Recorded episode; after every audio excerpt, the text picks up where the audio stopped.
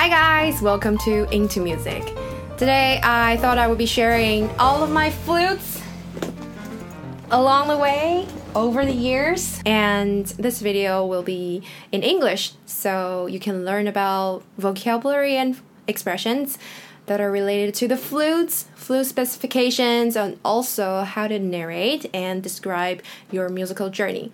If you're interested, don't forget to subscribe to my channel and let's go. So that's one of the reasons why I like it so much. a lot more expensive. Oh, upside down. Odd shape because you, you, you see there is a and it's really spacious so I can put a lot of things inside.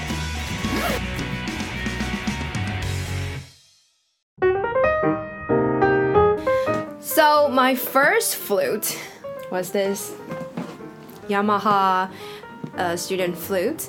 Usually, the teachers and the parents would choose a flute for the student because um, usually beginners are really young. So I started learning the flute when I was about nine, and that was pretty much the same year when students um, started their music class journey. However, I wasn't in the music class um, education system. I was in um, the usual elementary school. It was not until junior high school did I entered into the music specialized program in Taiwan. At that time, I started learning the flute with a teacher from the music centers. And so she recommended this Yamaha student flute. This one is 211 S2 model, and this is a silver plated flute with closed holes, offset G, and E mechanism, and a C foot joint. I used this flute for about three to four years, and then I started to think about, or my parents, we started to think about going into music class. I turned to another teacher to study. I started to study with Professor Yang. I got my second flute about my second flute, that one was Muramatsu DS. Muramatsu DS is a silver flute, all silver flute. My flute was with open holes, French key, offset G, E mechanism, and a B foot joint. Um, DS accompanied me for another two years, and then for some reasons, I upgraded to another flute the mindset was to upgrade to another flute which can support you through the entire flute career. At that time, I started to think, yeah, I might be pursuing a career in music in the future. A durable flute was definitely something that we're looking for. Then I upgraded to this one. So my third flute is this Muramatsu PTP. Um, this is a platinum plated flute. It's a lot, a lot more expensive, but also a lot more durable and also um, tear and wear resistant because platinum is a relatively hard metal. Platinum plated means that it's a silver flute and coated with platinum. Comparing platinum and silver, platinum is a much harder metal. It can endure any kind of wear. For example, it is more resistant. It's not gonna oxidize. The silver flutes will get oxidized. However, the platinum flutes rarely, barely get oxidized. And let me show you. My flute, well, my flute is 15 or 16 my flute is 17 years old now, and look at that. It's still really shiny and there's barely any oxidation. So that's one of the reasons why I like it so much. And this one is with open holes, offset G, E mechanism, and a B foot joint.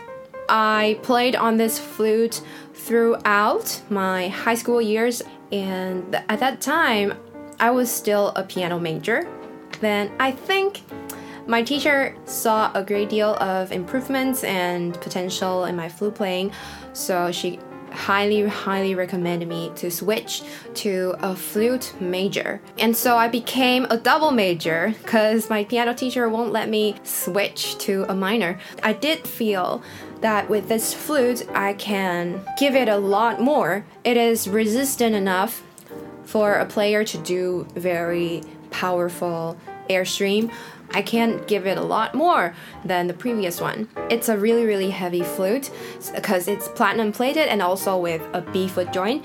So, yeah, you definitely need a lot of support um, with your body playing this flute. I gradually build up my endurance. I don't know if that's a good thing, but I can play a long time. I can practice for a solid hour without having to put it down. Gradually became in shape um, in terms of flute playing and my endurance. And at that time, I got this black leather flute bag. It is with really, really soft fur inside. So it keeps the flute warm and also um, protected from getting huge impact.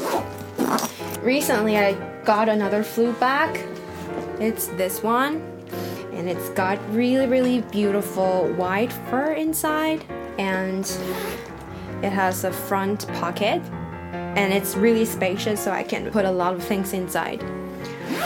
Yes! So if you think that is the end of my flute collection, you'd be wrong. This is my fourth member in my collection. This is an alto flute and this is a Jupiter alto flute. This is how big the alto flute is. Oh, upside down. so this is how big it is in an alto flute, and this is how big a flute is. My flute is a silver plated alto flute with E mechanism, offset G. It's not French key, it's um it's of Y arms. We call that Y arm because you see Y shape arm and mine is with C foot joint. I play on this flute in several of my cover videos. So if you're interested, you can check that out. Really, really romantic song from Hotel de Luna, um, cover with uh, the alto flute. So you can check that out. I think it's really free blowing. The low note works really well. The low register on the alto flute is just so beautiful, and I really, really love it.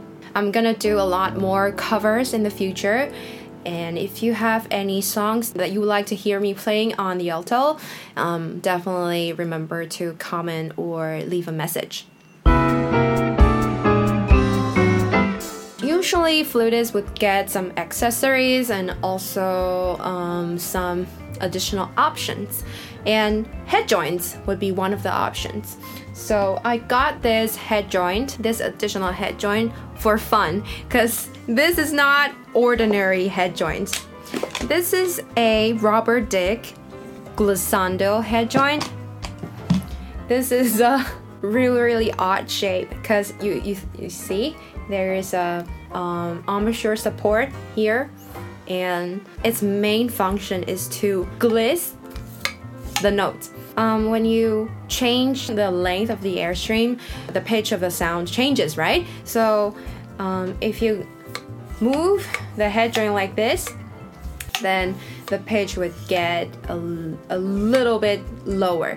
Like one slide, you can get uh, a particular note three half steps lower. Yeah, so um, usually flutists would get some additional head joint, and this one is my latest collection. Yeah, really interesting head joint. So that was all of my flutes the entire collection. If you like this kind of content, leave a message. And if you want to know how to choose your flute, um, the best flute for you, check out this video. If you haven't already subscribed to my channel, please do, and I will see you in my next video. Bye!